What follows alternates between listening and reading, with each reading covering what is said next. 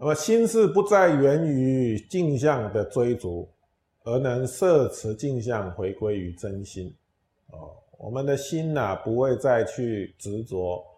啊那个境境界了，哦，或者去追逐执着那个境界了，哦，反而呢，能够收摄我们的心，哦，收摄那个境界，回归到清净的心来。与实相真理相应，哦，由于心事与镜像泯灭，没有二相，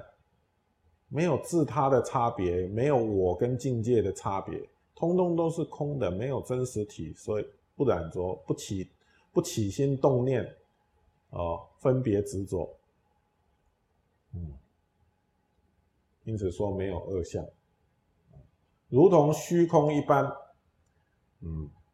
物持正物持理者啊，正物持真理的话，名名为自在，名为自在，能够了悟这个道理，